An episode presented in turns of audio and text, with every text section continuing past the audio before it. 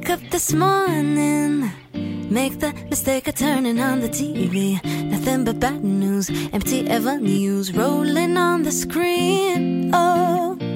walk to the kitchen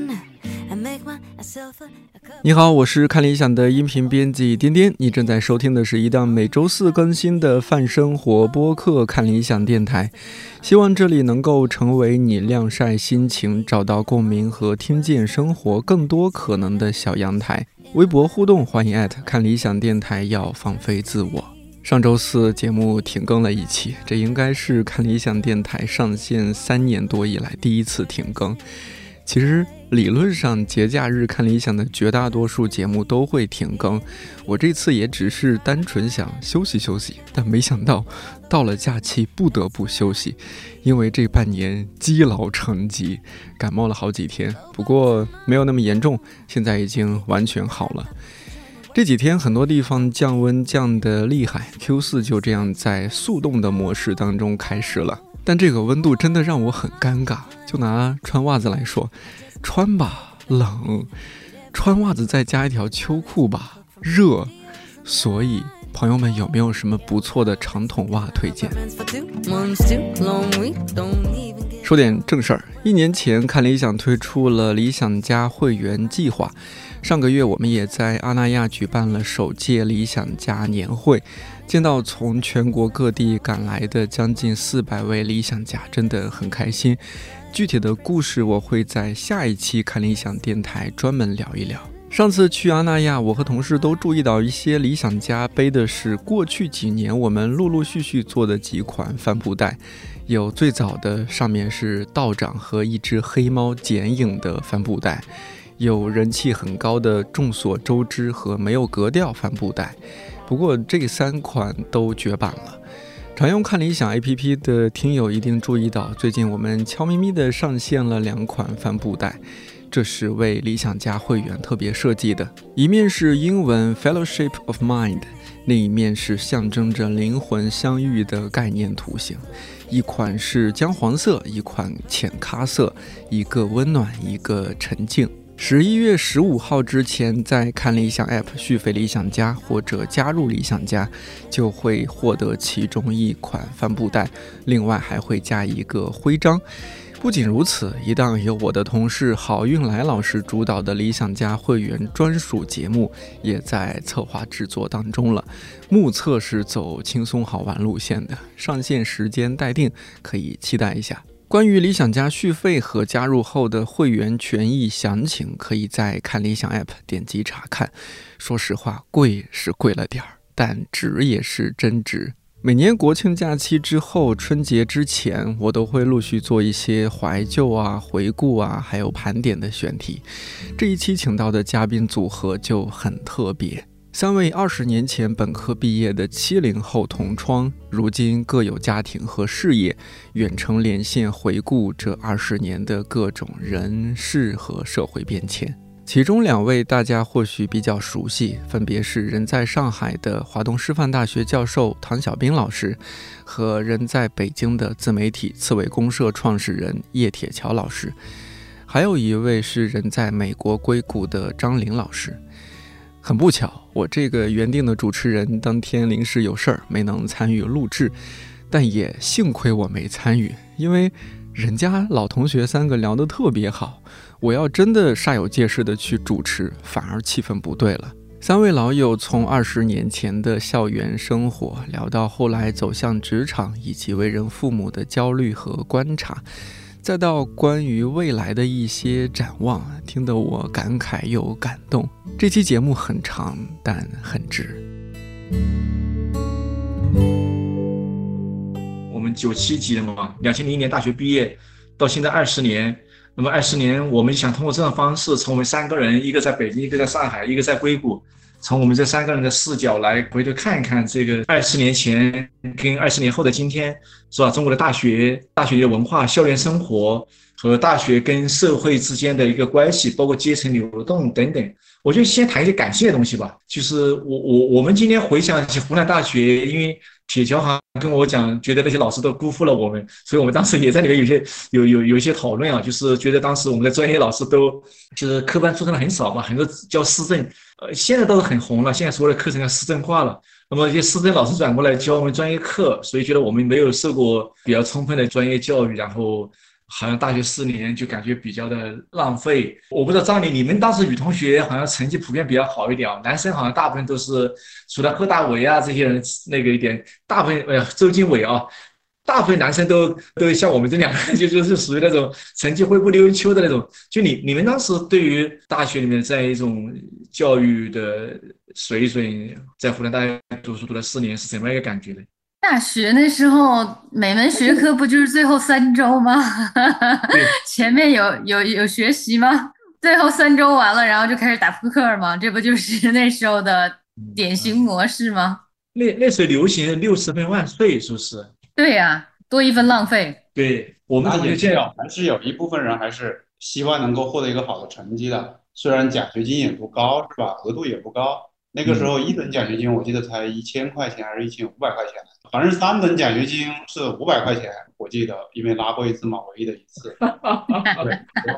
你拿过奖学金不错，所以那个时候还是有一有一些人就是还是愿意去好好学习去拿到奖学金的。当然。像我们那时候学校里面，其实保研的名额是不多的，对吧？保研的很少，没有保研吧？只有考吧？甘露也不是保研嘛？都是要考试的。有李云是保研的，他保的是本系吗？他本系啊，对对对对对对对，科技哲学。上一届有一个保研的王洪亮，他也是保的科技哲学。他上了一个月的课之后呢，就从学校退学了，在学校旁边租了个房子来考研，最后考到了中国人民大学的新闻学院。所以我们那时候成绩好其实是没什么用的，对吧？那时候基本上就大家可能就是会是说，就是就会实行一个六十出六十分万岁嘛啊！但是别看那么点奖学金，我觉得对我来说还是挺重要的，因为穷嘛。虽然每次都很努力，但是每次都没拿到过。你很努力吗？我觉得我挺努力的。我努力。所以我在想，就是我们二十年前上大学的时候，那时候大学校园里面其实是一个。就不是那么高度竞争的状态，同学之间是不是？就因为竞争关系不是特别强烈，所以导致同学之间的这个关系相对来说是比较松散的那种关系，不是那么防备的或者高度竞争的。就你们觉得这个结论是能够下的吗？就因为没有太多的利益，比如保研啊、评优评干呀，是吧？等等那些东西，是吧？其实我现在想想，大学四年好像我们没有特别强烈的一种自我规划的意识。但现在更年轻的零零后一代，就是有特别强的一个自我规划，整个人生。但是因为规划的太强烈了，好像感觉好像又有另外一方面问题。是，刚刚小平也说到，就是说张林在美国那边看到的情况是什么样子啊？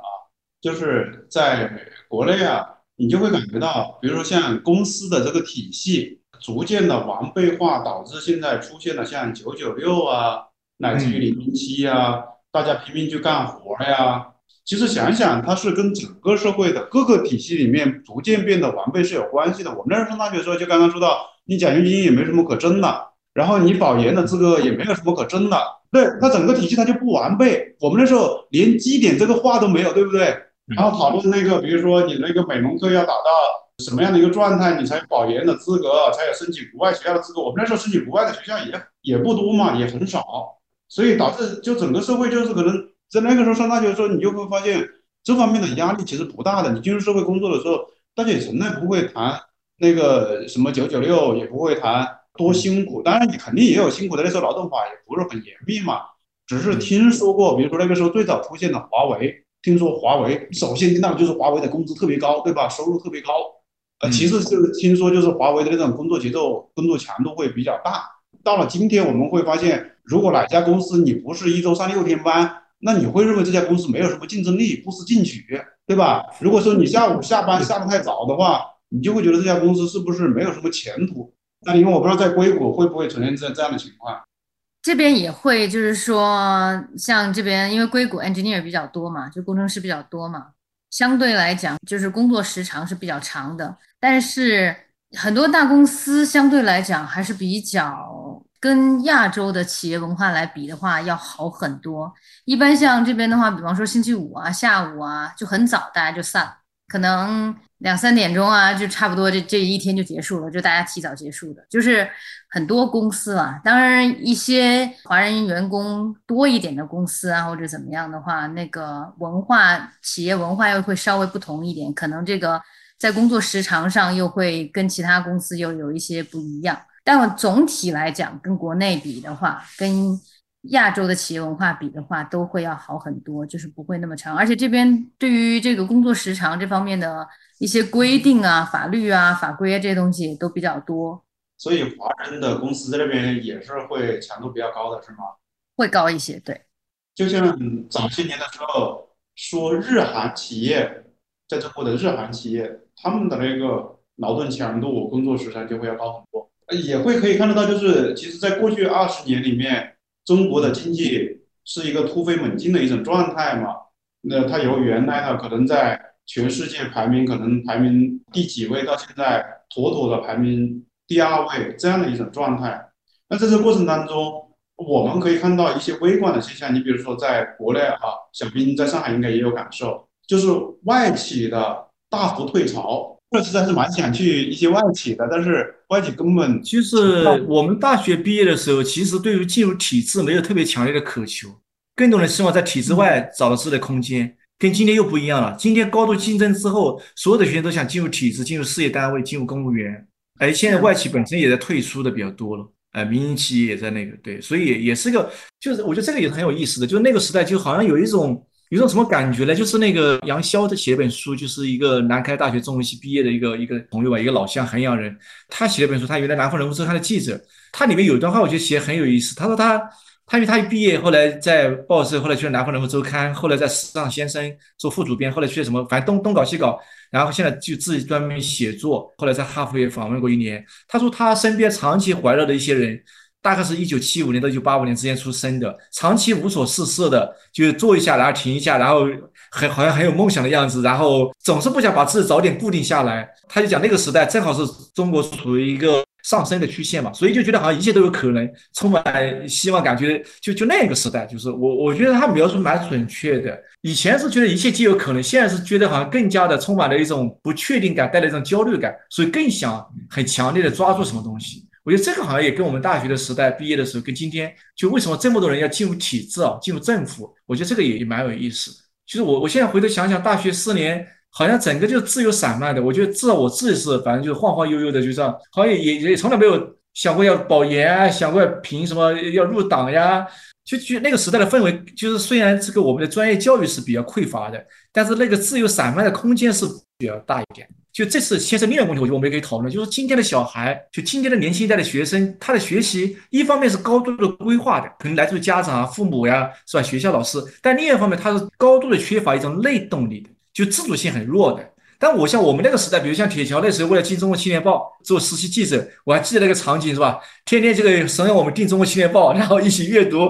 然后给他们打电话是吧？这个成功的这个是吧？但今天很多学生就是反而就是说，规划的这个人生好像反而就就是很多人没有内动力，而我们那个时候就是没有什么规划，反而有些人就比较有自主性的人啊，反而最后找到一个自己感兴趣的事情，反而有一种很强、很很长久的、持久的一个动力去做一件事情。我觉得这两者是也也是很有意思的。我不知道在美国，美国我想他们的小孩可能从小到大是比较强调自我的规划的，而不是这个父辈啊，是吧？老师给他们规划的，所以他那个动力还是可以维持的比较久。我我觉得我现在接触的学生，那个动力都是一些外在性的动力，就就那种基于兴趣的那种自我个人那种发展那种那种动力，我觉得普遍是不足的。这边因为我自己的小孩还小，所以所以我还没有到那种就是就是对那种鸡娃的这种这种事，呃，还没有到很深的那种阶层，所以我主要是听到我身边的一些人讲。美国鸡娃是不是还是比较轻的呀？还是很重的呀？没有，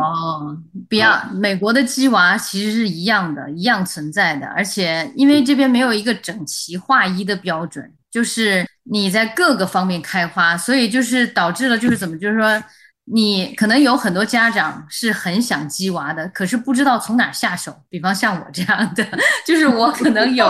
我想我想说要从哪里去鸡呢？可是我找不到入口。因为你们没有学而思是吧？没有精锐教育，没有这些培训机构，就是它有太多内容在各个方面的，所以你都不知道从哪下手。然后我就是听到一些，就是可能家里有两个孩子的，就是老大比较比我们家小孩子要大一点的，听他们听那些爸爸妈妈讲起来的时候，我都目瞪口呆，我都不知道他们从哪里拿到的这些信息，还有各个学校什么私校、公校啊，还有各个地方的那些学校的比较，这些东西我全都没有这些资料，所以我真的很惊讶，就想说天哪，我是不是有漏过什么？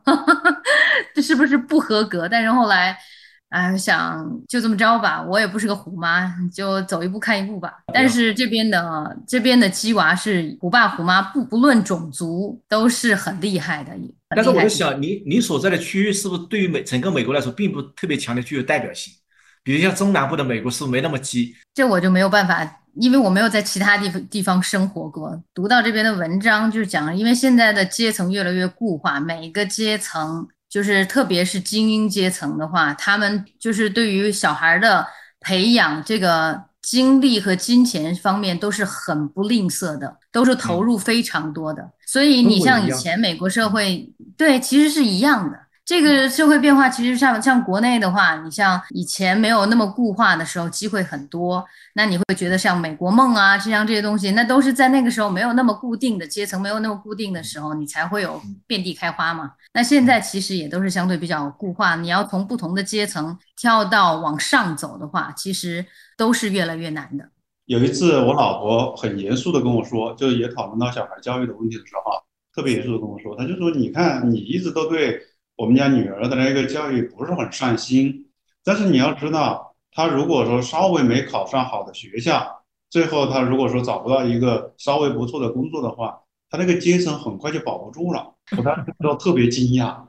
阶层的概念又出现了。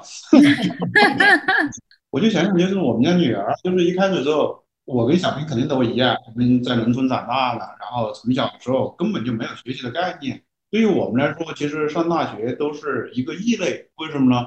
那个时候我们基本上，呃，像我们的哥哥姐姐，呃，读完小学就不读书了，或者上完初中之后出去打工了，这个才是一个常态。你说像我上高中都不是那个在那种意料之中的事儿，而是因为真专没上得了，最后被迫去上高中，哪会考高中啊？因为真专也不要，就很快就包分配了嘛，对不对？出来就有工作了嘛，就把自己读书啊、学习啊。呃，去改变命运啊！相反，我们那时候恰恰是需要学习，通过学习去改变命运的。我们那时候是没有这种自知性，然后纯粹是一个自发的，就是那个过程当中，可能偶偶然受到启发，最后成为了一个这样的一个行动。但今天你看，就觉得好像对那种优质教育资源的争夺啊，就是疯狂的军军备竞赛，每个家庭都卷入进来，疯狂军备竞赛。像我们家小孩，我那时候就说，哎呀，一定不让他这么累，不让那么辛苦。但最后导致结果是什么呢？导致的结果就是周末半天时间都拿不出来的。天哪！对啊，周末是拿不出半天时间来的。比如说我们周末说要出去玩一趟，不能出去玩，因为小孩有各种各样的课。平时那个周中的时候也有，比如说当时那时候上英语培训的时候，周三晚上就得上英语培训，周六一整下午，然后还有钢琴课、巴松课。什么学而思晚校、新东方的晚校，我天呐，我就在想，对我来说啊，我就只有一个概念，就太忙，你就搞不清楚到底这个小孩到底是他自他自己愿意去学呢，还是因为你跟他买了这些课，所以他就必须要去学，他最后他也逆来顺受了。反正你给我买了，我就去上。你问我喜不喜欢，我也没什么态度，就是肯定不是发自内心的。我相信他也没有那种发自内心的那种感，就觉得太满了，就觉得就是塞得。就开发的太早了，那后面他还有没有动力真正的去，呃，对这些知识啊，或者说就对探子这个世界感兴趣？我不知道，我觉得很有可能是没有，但是你又不敢说我不去做这样的军备竞赛。就这是一个对中国的中产阶层父母最大的挑战，就是就是现在不是说不是说这样一个阶层他的子女的向上流动的问题，而是要保住这个阶层的一个危机意识，是吧？就像林丹讲的一样，是吧？就铁桥的夫人讲的一样，就是反而有有一个怎么样阻止这个阶层往下滑的下流化的过程。是吧？因为其他很多人都在努力，尤其是在北京、上海这种城市的这样一个竞争，所以我我觉得这个问题其实非常值得讨论的，就是我们那样一个高度的不是那种竞争的一个校园的文化所形成的这样一种生活方式和人生的态度，跟现在高度竞争的这样一个文化和社会啊，呃，就培养出来的人其实是有是有蛮大的差异的。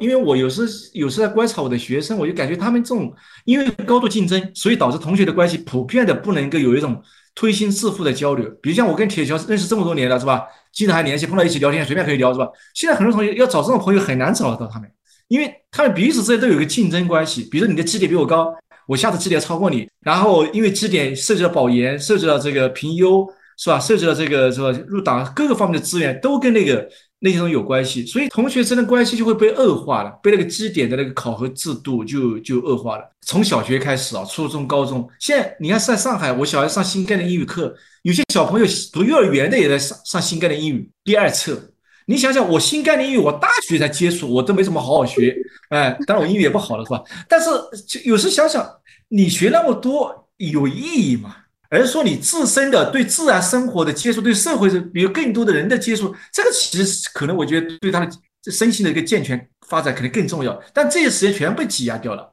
全部是知识性的。然后比如说很多的科目全部是技能高度的技能性的，做题刷题的。你说就像我儿子刷题，刷了成千上万的题目，我真是很辛苦啊！哎，题目又很刁难，所以我有时候想，这个这个竞争啊，当然创造了这二十年的奇迹，但竞争可能也会。导致整个社会的付出一个蛮大的代价，而我们所生活的一个时代，好像恰恰是九十年代后期相对来说竞争还不是那么剧烈的一个状况。另外一个问题就是说，我们所生活那个那个大学的时代，正好是互联网还刚刚出现，但是并没有，就是我们因为我们从小到大成长是没有手机的嘛。我记得当时铁桥应该你也是配了科技是吧？我大四的时候，在那个《经济日报》那个那个报，就反正在那报纸实习的时候，每次那个编辑部主任要联系我，有时候我经常就找不到电话去给他回电话，他也很生气。而且我们那时候好像第一次上网是那个洪志明，因为他是广东珠海人嘛，他带了我们去网吧去申请 QQ 啊，申请邮箱，我还没去呢，当时。我当时对网络很排斥，到现在也是有点排斥。我我在想，没有网络的大学校园和有网络大学校园，其实对人的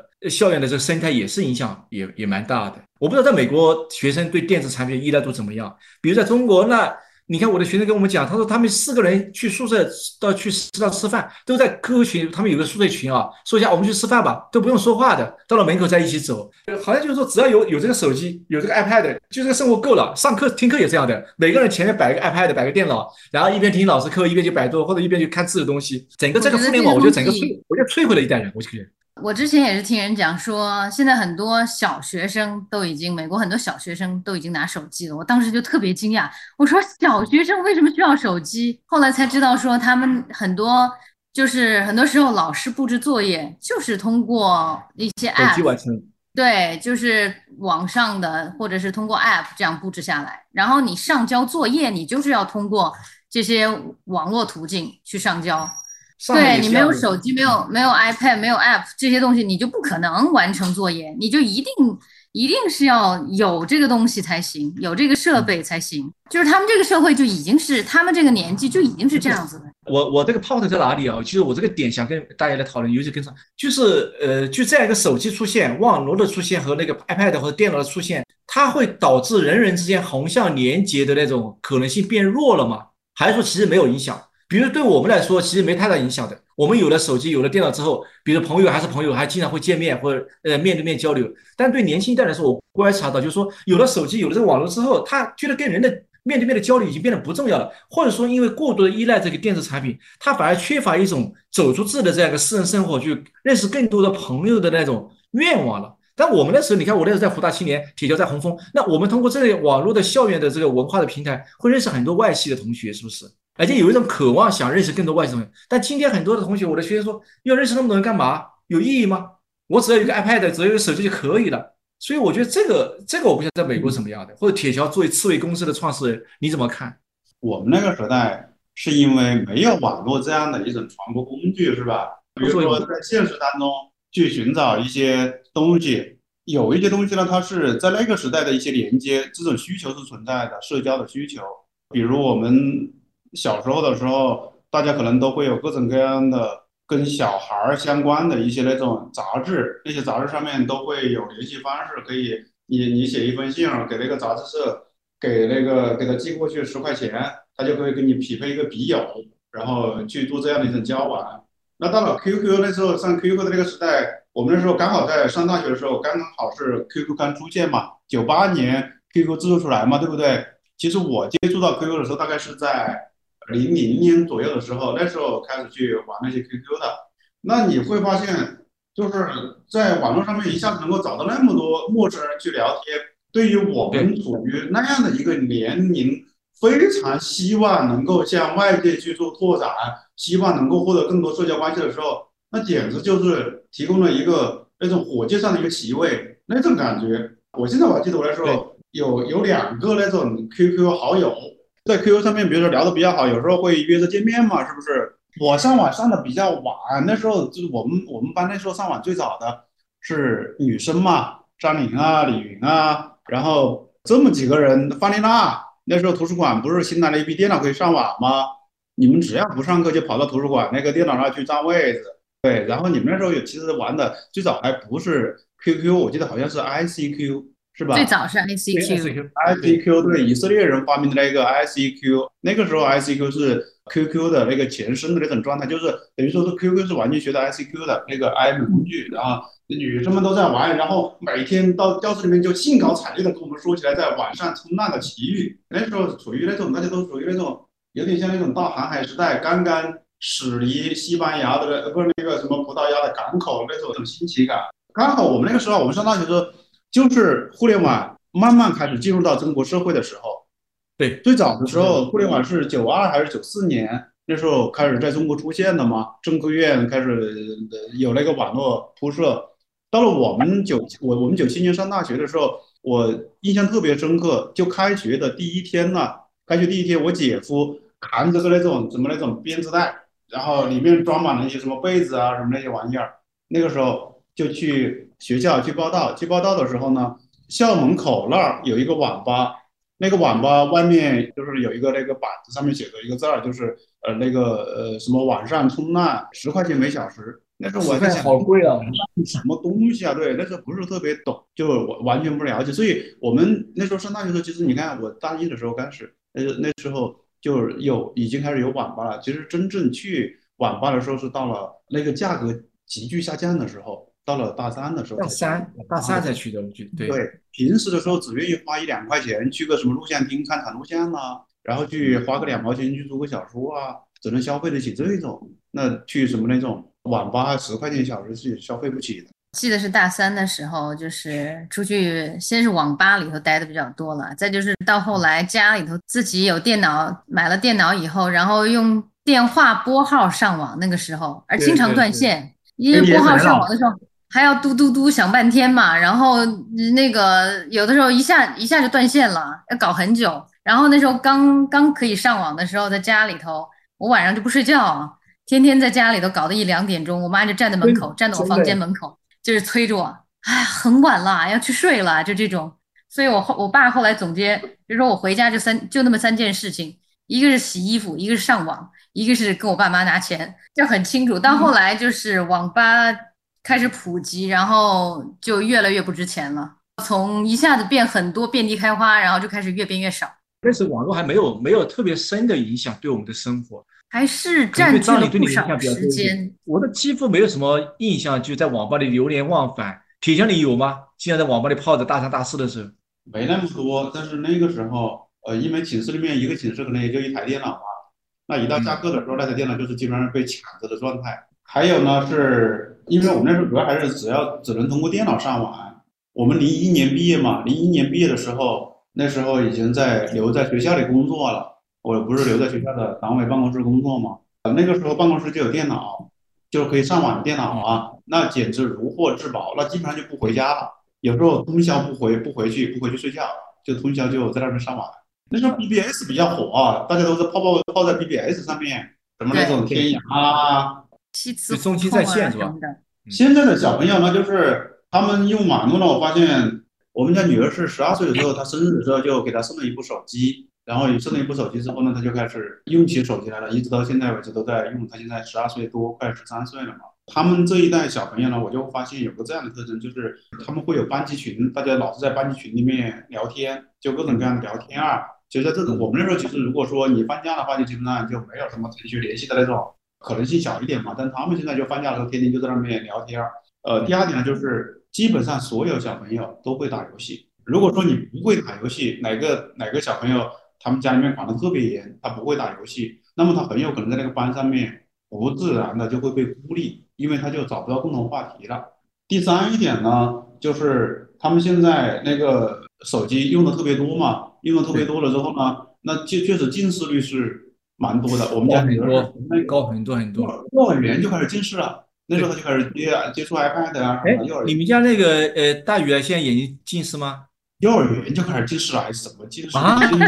我们从美我们从美国回来近视的，在美国倒还好，从美国回来近视，现在配了眼镜。嗯，每天都戴 OK 镜，麻烦死了。就是现在小孩用手机吧，他会出现这样的状况，比如说，呃，他在屋里面，因为我是从来不会去检查他手机的，也不会去检查他什么，看他在玩什么，从来不会。但是你会发现，你比如说你走进去，他可能他正在写作业的时候，其实在偷偷看手机，然后就发现你进去了，就一个一个动作就是赶紧把手机给藏起来。就虽然他就以为他藏起来，但是也还是很明显嘛，对不对？你还是会有担忧的，就会担忧，因为毕竟互联网上面它有也有有很多乱七八糟的东西，乱七八糟的东西嘛，对对，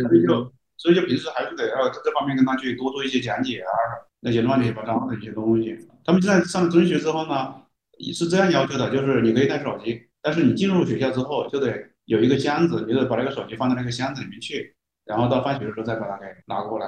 我觉得这种方式挺好的，所以，我我在想，就其实像今天，比如说你不会玩游戏，你你好像基本上就没办法融入一个共同体，是吧？包括在班级或者一个，其实我觉得好像更加单一化了。但是我有时候想，我在我们那个宿舍里面，我也不喜欢打牌。你看有那个翟宝平那些都喜欢打扑克啊，到网吧去打游戏啊，我也不喜欢。但是也也还好呀，是吧？现在你看我的学生，那个那个学工部的朋友跟我讲，现在很多大学生在外面租房子，他租房子不是因为谈恋爱要租房子，而是因为。比如四个人一个宿舍，就他睡觉睡得比较晚，或者他睡觉打呼噜，或者说他有什么习惯，吃的东西的味道我闻不惯，或他不经常搞卫生，然后我就受不了了，我在外面租个房子，就感觉好像明显有很大的差别。就是我我觉得那个时代好像更多的还是相对比较多元，就整个校园的人。每个人的特点、个性啊，生活方式就各种杂七杂八的，比如说呃，或者各种各种阶层出身的，比如说我，像我们这个新闻班，呃，女生大部分是来自城市的，男生像我们这种，我跟你讲，大部分是来自乡村的，好像就变得就是他们就无法容忍一些东西，然后就最后导致就好像就是要一定要打造一个更加适合他自身生存的一个空间，但其实这个东西没办法你自我选择的，就像你在网络也好，在社会上也好，你你因为你你很有可能面对一个。很多人跟你不一样的一个世界嘛，但是我我觉得我们那个时候，你看，比如像赖志威，反正也不太好好学习，但也没关系啊，买的那个红薯干，这个我我妈妈经常给我做的红薯干，有时候晚上老老是饿嘛，然后就吃红薯干，然后洪志明听到就说，哎，小妹你又偷偷吃东西，我也来一块，是吧？我现在想想，洪志明也是广东珠海人是吧？所以我觉得反而都挺有意思的一些回忆。今天好像就更多的就是想在生活在同温层，哎，我我觉得我不叫铁教人，我不叫你，因为你接触的那种。刚工作的年轻人比较多嘛，你不晓得我的观察对不对？就他们更希望生活在一个没有不舒服感的同温层里面，但其实可能跟更多有具有意志性的人的交往，其实也是也也是有意义的，也是个社会的现实嘛。但那时候大学好像跟整个生态也不太一样。嗯，我在这方面倒观察的不太多。不过呢，刚才小平说到的，我倒觉得你在说到这种现象时候，我在跟他们。找那个可能解释的原因是什么？我在想到了一点，是不是因为我们那时候其实还是普遍都就是，虽然说比如说有农村和城市之分，但是普遍的经济条件肯定还是赶不上今天嘛。那当然，毫无疑问赶不上今天。然后呢，呃，你在大学里面，它所提供的生活的舒适度都赶不上家庭。你比如说像我们去上大学，我们是农村上大学的时候，我觉得我们在居住条件上面是有改善的，在生活的便利程度上面是有改善的。所以人多一点我们无所谓，我们那时候八个人、十个人一个宿舍无所谓。但是呢，今天你知道，就是年轻人他可能家庭条件就居住条件啊、生活便利条件啊都已经很好了，已经非常非常好了。然后他也可能到学校，学校的条件没有那么好，不如他在家里面的条件那么好，可能在这方面是一个落差。另外一点呢，我们从小长大，在我们那个年龄阶段的时候，多多少少还是有兄弟姐妹的，都是一个需要跟同龄的很亲近的人一起去生活的这样的一种状态。但今天可能好多可能就生一个啊什么的，呃，要不就生两个的话，中间隔得也特别大，就像我们家两个女儿中间隔个七岁一样。她其实她没有那么多共同生长的一种一个过程。那现在他要到了一个那种环境当中，那可能有三四个跟他年龄相仿的，能够去一起生活，他可能他就会有很大的不适应感。我们家女儿去参加了一个什么冬令营，他们同班同学四个同班同学一起住一个屋，那也是闹得不可开交啊，把那个老师搞得很头痛啊。小学五年级的时候，然后就各种各样的，就是所以我就觉得，就是他们还是生活条件太好了。另外一点呢是。其实他们个人的那个整个的习惯，比我们那时候被尊重的太多了，这可能是社会进步的标志。这不是。我感觉讲的这一点是很有讲的这点是很有道理的，就是他，因为我们那时候是从一个家里条件可能相对低，有跟那个兄弟姐妹一起生活的经历，是吧？有这么的经验和技能。另一方面，其实到了大学里反而是更多的有有一个改善，所以他反而不会觉得那个。现在可能一些条件很好，从家里到学校里面四个人住一个集体宿舍，他就觉得不适应。哎，张林，你谈一谈。没有，其实我是想说，因为我是独生子女，所以我当时进大学的时候，我是特别兴奋的，是可以跟一大帮人，就是同龄人一起，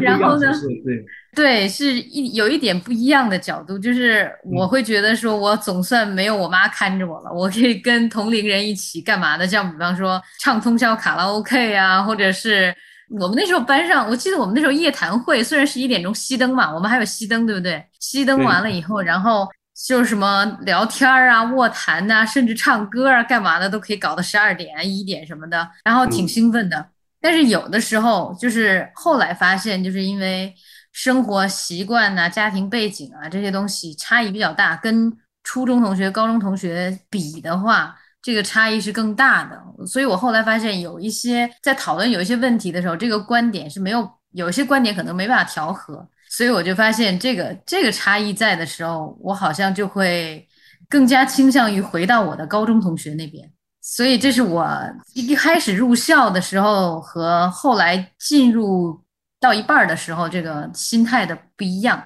想法的不一样。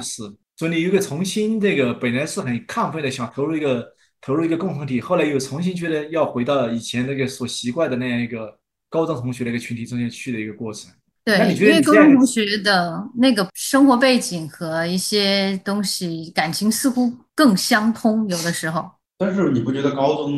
在我们那个时代，高中还是挺变态的吗？变态怎么讲？就基本上都是填鸭式的嘛。他还好哎。他的唯一的目标就是为了那个你考上大学，所以呃，基本上以这个东西。来去作为主要的一个目标的，可能也是因为我那时候高中的时候，高一高二的时候成绩很差，所以就感觉更加的不爽，对，更加的在高中就更加的没有那种归属感，嗯，就只觉得过了一段很糟糕的时间。我在长沙市一中，长沙市一中，我记得那时候是跟就是湖南省教委管，湖南省教委管呢就把很多东西管得很严，就是说你不许加太多什么补习班啊，不许这么把时间怎么填啊，所以。一中跟什么师大附中啊，跟二就长郡中学，那个时候就是长沙市比较好的几所高中来比的话，是管的最松的一个。所以我高中的时候的生活并没有那么可怕，就是还有一些什么出去溜冰啊，大家一起，还有一些这样的时光。对，所以不太一样。这确实不一样，就是这种这种名校的，它反而更宽松一点。反而到了这个呃县城，就是我跟铁桥，我们这个小镇做题家是吧？天天在刷题目，然后就高度的应试性的这种教育。我们那时候，我感觉啊，就是说，呃，我们高中的时候，基本上就大家说拼一拼啊，然后你考上大学了，你就自由了。这个解放的感觉都还是有的。对，我也有。今天，但是今天没有了。今天学生考上大学之后，又是个新的一个内卷的时代的开始，在中国是哈，真的很奇怪的。他没有任何的解放感。我们那时候考大学，真的有一种身心这个如释重负的感觉，但今天没有，心事重重的。昨天一个女同学来找我，要我写推荐信嘛，她想保送到北大，她本来年级排名第一的，那因为现在保研的规则改变了，以前主要是按所有的科目成绩嘛，现在主要按专业课成绩和科创项目，然后她下去掉到第五名去了。他就觉得好像对他不公平，然后他就担心这个保研对他不利，然后反正他肯定可以读研究生的，如果外校没没没成的话，也可以在本校。然后他就他就一直经常就他的本科毕业论文、学院都我指导的一个福建出来一个女生，但是每天都是非常勤奋的、非常用功的，总觉得自己哪方面没做好。我说你已经够优秀的了，我说你对字能不能相对有时懒散一点？就是这个状态，大学四年哦，一直绷得紧紧的，哎，现在成为一个比较普遍的状况。就到了大学，就要考虑以后的人生规划，保研也好，参工作，履历怎么会更辉煌一点，绩点更高一点，然后等等，是吧？要去考驾照，要各种呃实习培训，方方面面，就是就压根就没有解放感。然后我们学校也很变态，课又很多，学生跟我讲，他一个学期上十四门课，一一一周达到四四节课左右，等于平均每天有八节课多，然后每门课都有作业，有论文。我我回想我们大学的时候，只有上午有课嘛，下午没课嘛，晚上从来没有课嘛，就大把的时间可以自由支配的。但是现在我的学生，比如说我现在做班主任啊，做大一的那个拔尖班的班主任，有时候找他们谈话，他们都没时间，因为他们所有的时间被填满了。这太可怕了。各种活动，因为现在还有很多政治性的、什么职业教育的、职业规划的、各专业的各种课程、各种活动，塞得满满的，都要提前预约的，还预约不到的，真的。所以你说，你说哪有什么解放感？二十年前上大学还是有解放感，今天就没有，因为没有解放感，所以他他体会不到人生的美好，大学时代的这样一种放松的一个自由的状态。小兵，你写篇文章嘛，呼吁双减不应该只发生在 K 十二阶段。在大学阶段，我一直在讲啊，我跟进行双减。对我，我一直跟我们学校那个那个教务处处长，以前是我们系主任嘛，我说我们学校课太多了，学分太高了，导致学生每天疲于奔命在上课，要上那么多课吗？有必要吗？是不是？你没有思考的时候，尤其是人文学科、文史哲，你没有思考、没有阅读的时间，没有讨论的时间，是吧？没有闲逛的时间，没有发呆的时间，你最能够成什么样的人才？那一个都变。你看我十年前在华沙教书的时候，那时候抑郁症很少，现在每一年都四五个，我知道有四五个本科生啊。我先前就说到了嘛，我会觉得就是整个社会它变成了一个更加精巧的一个体系之后啊，它不单是说。呃，在前端，在社会当中能够看到的，像阿里啊，像腾讯啊，像头条啊，呃，像字节跳动啊，呃，像美团啊等等这些大的互联网公司，他们居居于今天我们的那种视野的那种焦点之中的这些大的一些社会的主体公司啊，就尤其在跟消费互联网相关的社会主体公司，他们变成了一个九九六，变成了一个那个工作时长被变得特别冗长的一种状态。而且你看，它其实往往其他行业辐射，其他行业一样的也有这种状态。觉得你这个行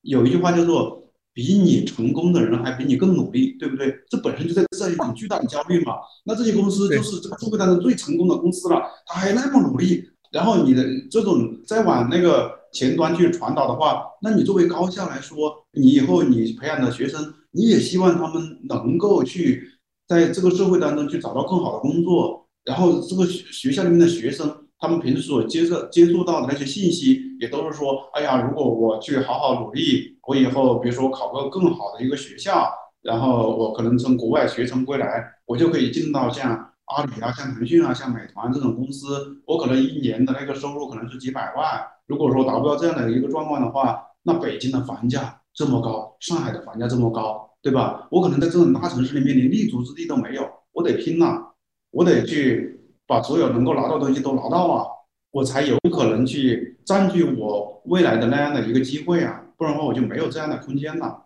所以我就觉得，就是其实整体来说，这个社会当中最耀眼的那一部分，他们的那种所作所为，它有一个社会的一个全面的一个传导作用导致分为职业后和职业前嘛，职业前就基本上在高校里面嘛，职业后的焦虑，它肯定也传导到了职业前。校园里面这种焦虑导致这种急剧的一个上升，那他们导致这种上升的话，那他们跟高中有什么差别呢？跟初中有什么的差别呢？那大家如果觉得你大学就应该这样子，那高中更应该这样子，初中也应该这样子，那最后都变成了一句话：不能让孩子输在了起跑线上。我在今年上半年的时候在北京去看学区房，在看西城区的学区房，那真是叫一个破啊，又破又贵，破到我难以想象，贵到也难以想象。在德顺学区，就是在那个山里旁的那个母校北京师范大学在旁边，那些什么德胜学区嘛。那德胜学区你会你会发现一条路之隔，这边是朝阳区，那边是西城区。西城区可能卖十四万一平米，同样的房子哦，一十四万一平米，就同样的同一年建的房子，户型也一样。卖十四万，然后那个路对面的那个就卖七万，就差这么多。天哪！你想想，这个这都是由各种各样的焦虑的，他们才有这样的想法，才能去消费嘛。焦虑的父母推高了这些东西，包括像刚刚你比如说张琳现在在硅谷对吧？那硅谷可能也相当于美国的那种高科技的一个聚集地嘛。那中国的硅谷在哪呢？中国硅谷在中关村嘛，是不是？一直在说中关村是硅谷嘛？中关村在哪呢？中关村在海淀。海淀是什么地方呢？海淀就是全中国鸡娃最厉害的地方。这几年的高考啊，就是北京的高考，海淀区的那个。状元呐和那些考得好的是远远超过北京的其他区的东西城啊、朝阳啊远远超过的。为什么呢？大家得出结论是因为海淀区既有像清华、北大、人大、北师大这种，这就是那种学校嘛，对不对？有很多那种很好的学校，也有很多像科技互联网公司啊、科研院所啊什么的。得出的结论是，当年那些考上清华、北大、人大这些好学校的这些人都当父母了，他们小孩开始高考了。就是考化二代横空出世，摊平了原来的北京的胡同的这些老大爷老大妈的孩子。这种焦虑是算是价值太价值太单一造成的吗？就是我认为，只有拿到一份好工作，那在好工作的之前，我要进一个好大学、好专业。那在那之前，我要为他准备所有这些乱七八糟的东西。所以就是说，成功是我们的衡量的主要标志。那我们其实没有想过说，比方说啊，我们都会说，哎呀，嘴巴上都说孩子健康快乐最重要，可是到到最后落实到落实到实处的时候，根本就没有在想这个，就是孩子成功最重要。假如说我的孩子其实并不喜欢在一个大企业里头，可是我把他激到这个时这个地步的话，他最后不知道自己要选什么，他可能最后不知道自己是要去好的工作单位，还是说。我想做我自己想要的，甚至我根本不知道自己想想做什么，喜欢什么，这是一个挺畸形的一个现状。所以我有时候也在想，我能不能就是顶得住这种压力，在各种鸡娃的环境下，能能不能够多问自己小孩一句，说你到底想要什么，喜欢什么，或者说我能不能够帮你找到你喜欢什么？所以，哎呀，这太考验父母了。内心要很强大才行，内心要很强大才能够才能够抵挡住别人的眼光，才能够维持住自己的小孩的兴趣或者什么，才能够还能够多问自己一句这个问题。对，我就想起一个想起一个一个事情吧，就是大概是五六年前，当时呢有一个就是有一个学生，他考了我们历史系的师范生，一个女同学。她是那个兰州，反正他在那个那个附中读的书，然后他爸爸呢是一个是一个国企的副总裁，家庭条件应该算很好的嘛。然后他父母陪他过来报道，那么他父母就认识一个交大的教授，那个教授正好跟我是好朋友，所以他们要一起吃饭，叫我一起去了。他说，因为他他女儿到我们历史来教来上学，然后他当时讲个什么问题呢？在那那顿饭是我吃的特别难受的一顿饭，在交大旁边一个餐馆里面。他妈妈跟我讲说，他爸爸觉得他女儿本来想让他考交大的安泰管理学院学工商管理的，但是因为他女儿说高考没考好，所以就是考了华东师大，还考了个公费师范生，按政策要回原籍工作的嘛。然后他父亲觉得很没有面子，觉得这女儿这个完全考砸了，希望他女儿去复读，觉得他女儿考了华师大是个失败者，要考上交大复旦才是考上了好的大学。然后他妈妈不太同意嘛，他复读也很多变数啊，很多不确定因素啊，所以最后还是来上学了。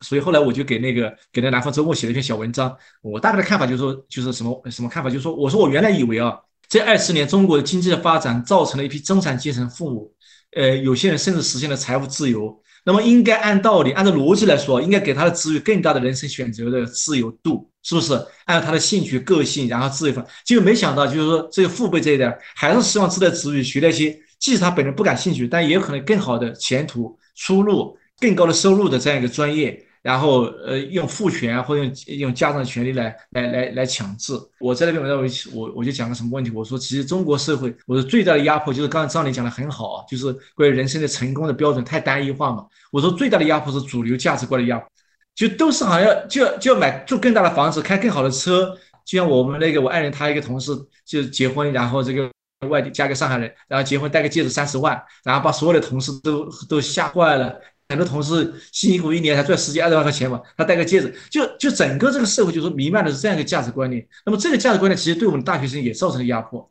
我们的大学生觉得好像是吧，所以他有时候看到唐老师你怎么骑个单车来上课？我说骑单车有什么不好啊？唐老师本来就是三高了，我说需要运动。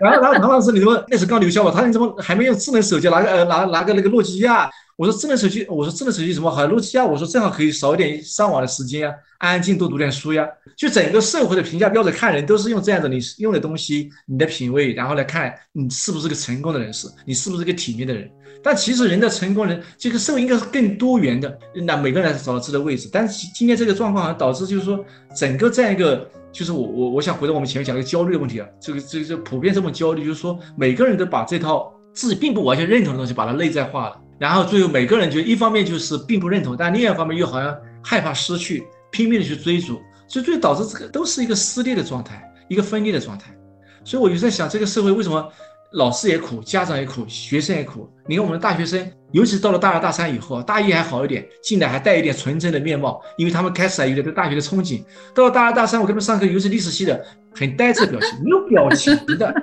我有在想，我上课你你到底喜欢听不喜欢听呢？你总要给我一个 response。你没有一个回馈嘛，是吧？我觉得它造成这种结果，肯定不是因为他们的原因，还是因为这个社会的原因。对，就是每个人觉得的的价值标准是别人眼中的成功。就整个社会陷入一个疯狂的一个竞争和资源的争夺，但每个人不知道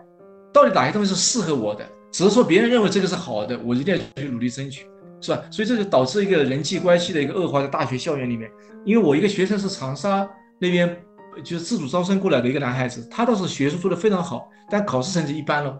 他就跟我讲，他说唐老师，他说我，他说我一些很好的朋友都不跟我讲真话。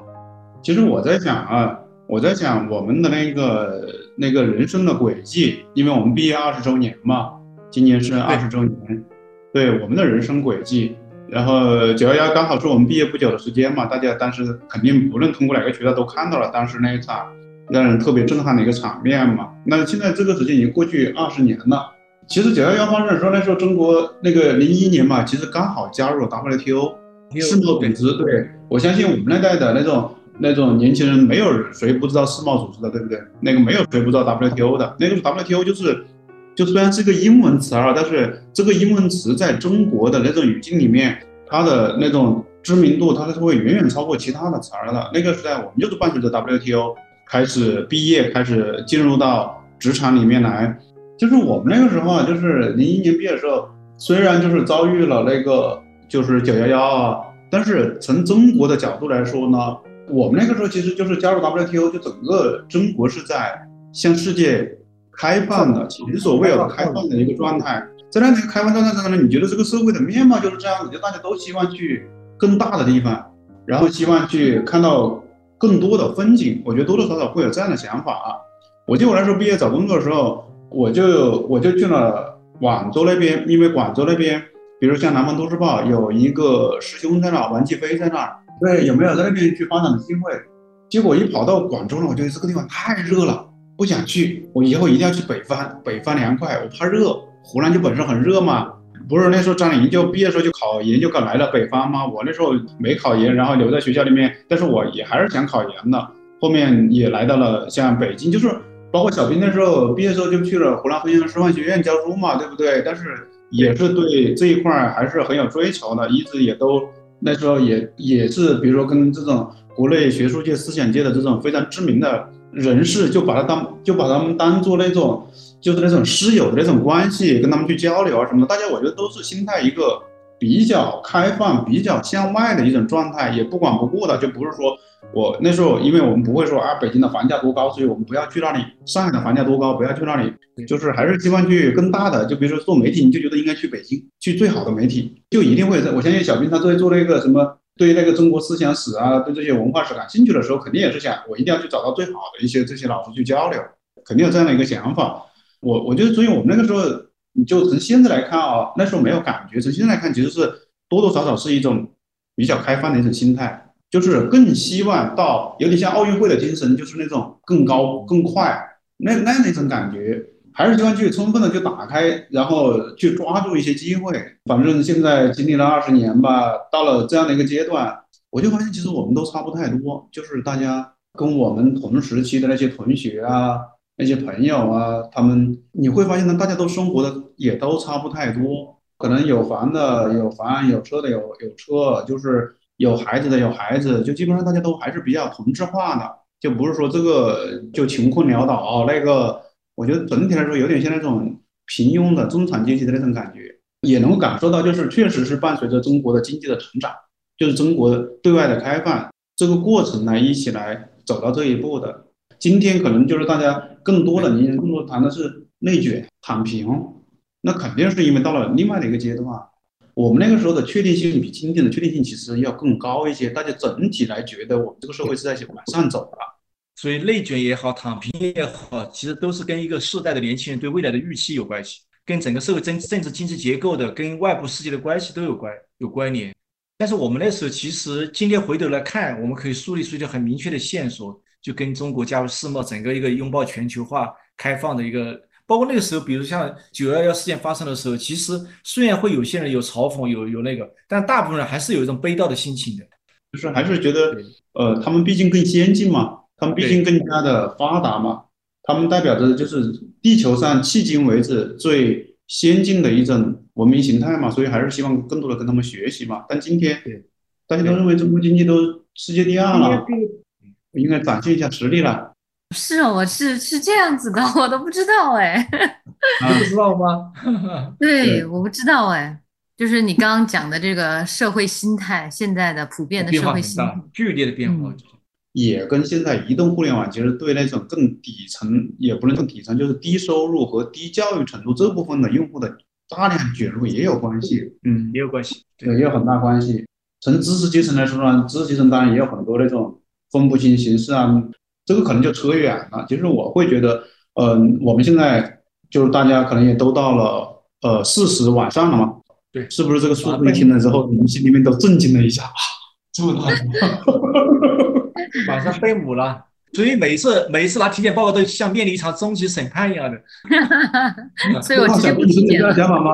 哎，真的，我我我也在想这个问题。其实我现在我也有点怕去体检，而且也怕体检。呃，过程当中，就是可能会有点害怕。第一次可能可能才还不是从今年开始，可能从前年，从我母亲过世那一年开始，可能就会需要去面对一个词儿，就是死亡这个词儿，对不对？也就像我们随着年龄增长，可能就会这个词儿可能就会。挑战会越来越大，我就跟你的想法是一样的。我也首先我是怕去体检的，第二就是怕拿到体检报告的。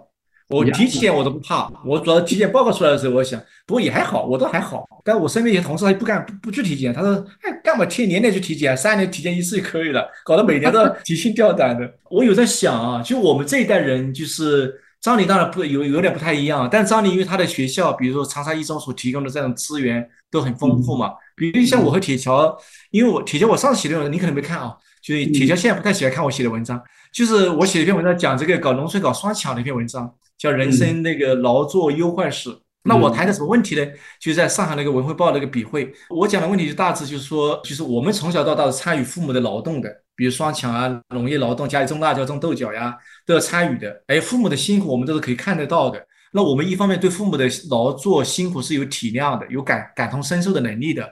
那另一方面，自身有参与，这个参与过程对我们的意志力也是有有一定的磨砺的作用的。说实话啊，所以当时翟宝平看我的文章，他也很有感触。他小兵，你写的这么多，这是我最喜欢的一篇，因为他特别有感触啊。那我谈个什么问题呢？在那个文章的结尾，就是说，那现在比如对我的侄儿侄女啊，就是我哥的小孩，从小留守儿童，那父母在外面打工，所以他父母对他说，父母的劳苦啊，就是他妈妈，其实我嫂子每天在工厂里面做做做到十一点钟，是吧？血汗工厂，呃，这个子女完全没有感觉的。那我在想一个什么问题？就其实这一代人，因为整个二十年的改革开放的这个加入 WTO 之后，这二十年是个中国经济高速发展的。那么很多人的家庭孩子的成长是享受了这样一个高发展所带来的福利的。他们比如说全球化的旅行，呃，各各种电子产品、衣食住行方方面面嘛，有很多的这种比较优越的生活嘛。但是现在啪的一下，他们上大学了，啪的一下，中国外部关系发生巨大的变化。然后整个经济可能在下滑，整个外部关系处于一个剧烈对抗，不像我们大学毕业的时候是个拥抱世界的过程。现在好像是要把整个世界拒之门外，因为疫情有一个也也有个原因的。因为我一直以来比较遗憾的是什么？我一直以来比较遗憾就在于，就是亲姐说到，我们并非是在一个呃有指导的、有那种呃比较好的一个学术的一个规范传统的那氛样的围当中成长的，对不对？然后这过程当中呢，很多时候是需要你自己去发现、发掘的，就是你要走很多弯路。可能像比如像我从小成绩不是特别好嘛，但是我在准备高考的时候来说，对数学就特别感兴趣。然后我高考的数学就，因为以前数学从来都不及格，然后人家要自学，自学的时候就觉得还高考的时候考得可以，然后对数学感感点兴趣了，然后对很多东西，对你所谓的那种科学里面的那种求真啊，或者说求善这一点，就慢慢产生了一些兴趣。我觉得很非常遗憾的一点就在于，我这一辈子没有受过什么特别好的学术训练。整个的学术体系，你想想啊，我们是在九七年上大学的，那九七年上大学时候教我们的老师，基本上就经历了文革，对吧？稍微有那个年长一点老师，都基基本上都荒荒废了那么长的时间。那他们在真正的那种呃，以西方的那种呃严谨的科学规范体系里面出来的那套东西。他们其实也都是没摸着的，对，没摸着边界的。我觉得这一点就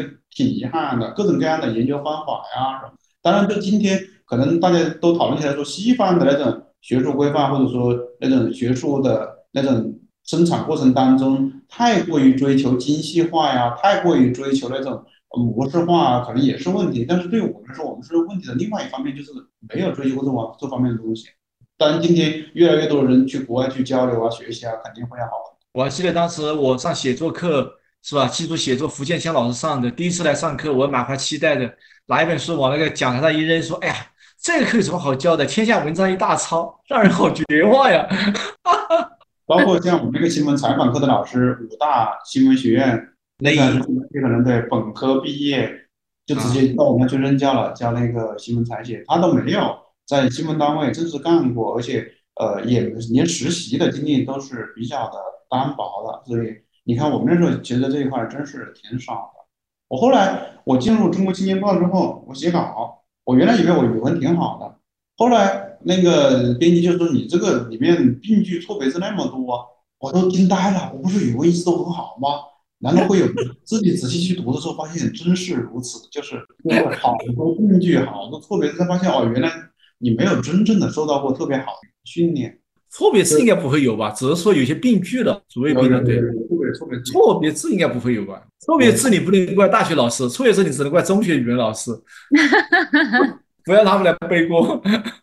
然后只是说你对这块很真是很很喜欢很热爱，比如说我就一直想去新闻单位，然后在这方面可能会花很多时间去了解啊，去学习啊，去实习啊，可能就能够弥补这种缺憾。你说真正在大学里面，我们那时候大学里面。我觉得可能今天真的是走向了两极，今天可能就教的太多了，太满了。我们那时候是没什么可教的，你就自己爱学不学吧，你就自己去学去，对吧？然后很快你会发现，你才看了一本书，你就可能觉得比老师还高明一点点的那种感觉的时候，有这种感觉，真的。哎，你们当时女同学对老师感觉怎么样啊？你们觉得满意吗？专业教育应该是跟大家一样吧，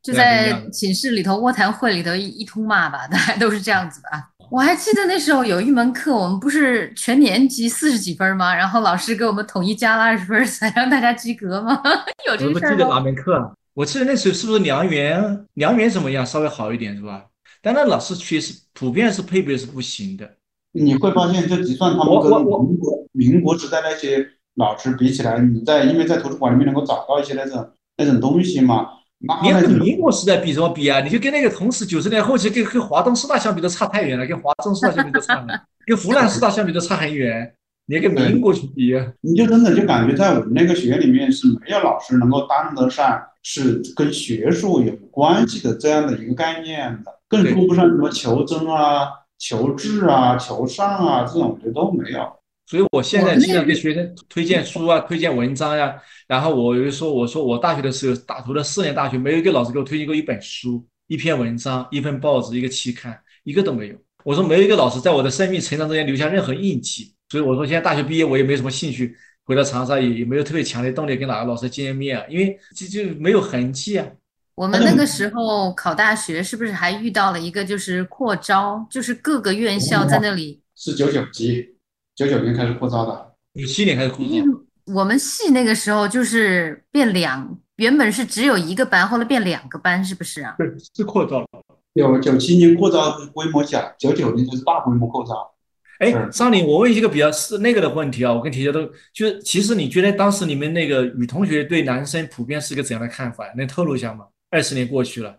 我觉得好像男女同学之间的融融入感并不是很强。这么多年，我有时跟铁铁想，就是大学二十年，我当时在那个班子群里面提议，我说搞一个网上吐槽大会，大家二十年有个网上聚会，因为现在疫情不可能聚在一起嘛，就没有人回应。我觉得好像大学二十年、十年也好，也没开过任何的同学聚会，我觉得好像普遍的就是好像就感情感很淡漠嘛。但是我们那时候大学同学，按道理是个前互联网的时代，是吧？呃，应该是不至于此嘛。我我在想，是不是跟那个整个大学里面那个同学之间那个那个生源的结构有关系啊？就男生普遍来自乡村，女女生普遍来自城市，而且来自省会长沙比较多，就彼此之间就是是不是有个鄙视链的存在？我给你举个例子啊，我们班因为你你是一班的，是不是？呃，对我我们当时上那个英语课精读课是分班分小班上课的嘛。那我们在那个前进楼一楼幺零五啊幺幺零七你的还记得这房间上课么细？我们当时就上课，因为因为我们班男生那个就杨峰啊，什么赖志伟，反正有几个同学是比较调皮，唐志强。然后当时有一段时间，男生就是因为上那个精读课，因为男生普遍开不了口吧，包括我们铁教英语肯定好一点，反正我英语也不行口语，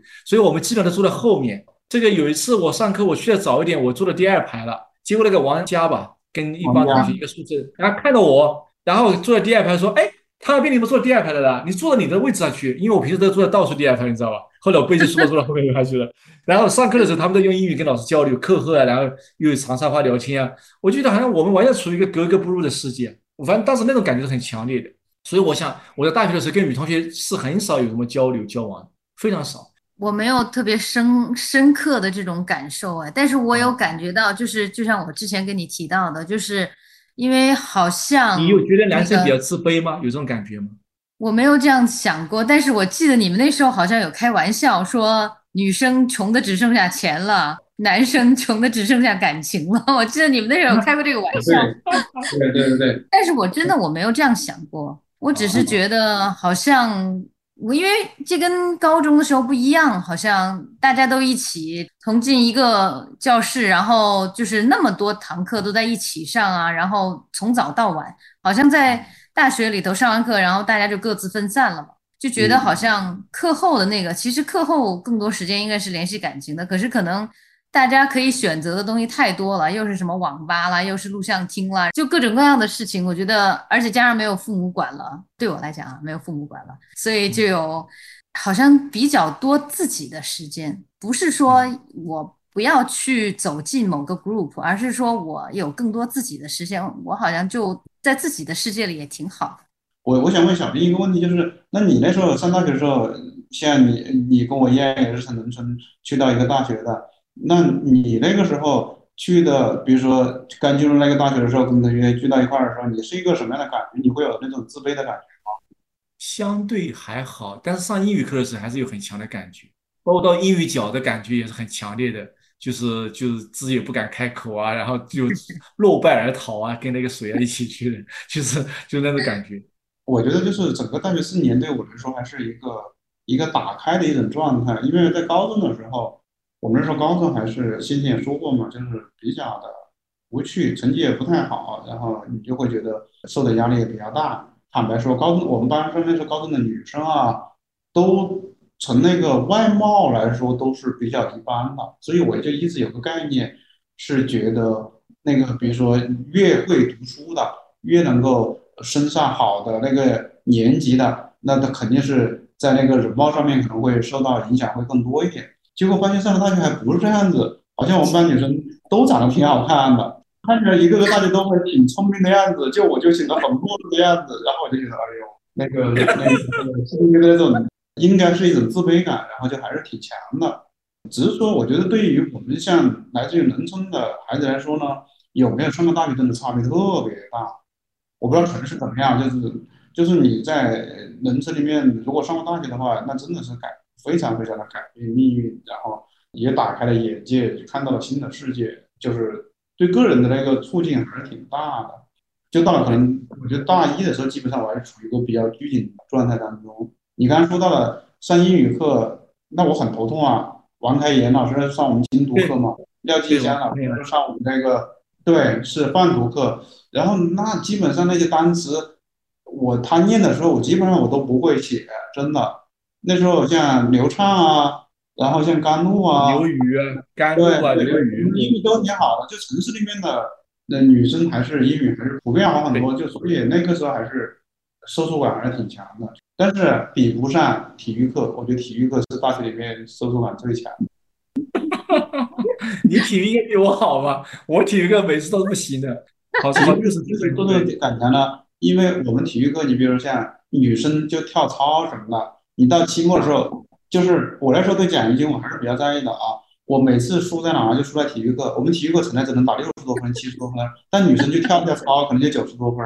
所以应该开放给男生也跳跳操，是不是？我们那是投篮啊，投一个算十分，投一个算十分。所以就是，哎，那时候军训，军训我印象也特别强烈，就经常把我，我就经常被拎出去，因为我从小就动作这个不协调嘛，就经常这个正步走走不对，然后把我拎出去罚站，那个教官，然后结果那些女生跟军跟军训教跟那个。教官关系搞得那么好，然后目的军就教官要走的时候还送皮带送什么的往家，反正我当时痛恨至极，你知道吗？我现在记得那种强烈的这种怨愤的感觉。我的这个一天到晚惩罚我的人，你们对他这个这个这个好像依依不舍的感觉。小林，这个不能怪别人，你确实不协调。对，而且你个子高嘛？我经常被你出去，因为小兵呢，他个子高，他所以他要站在那个头排第一个。然后他如果把走偏的话，就把别人都带偏了。我记得还有尤烟涛啊，应该 应该你还是有伴儿的。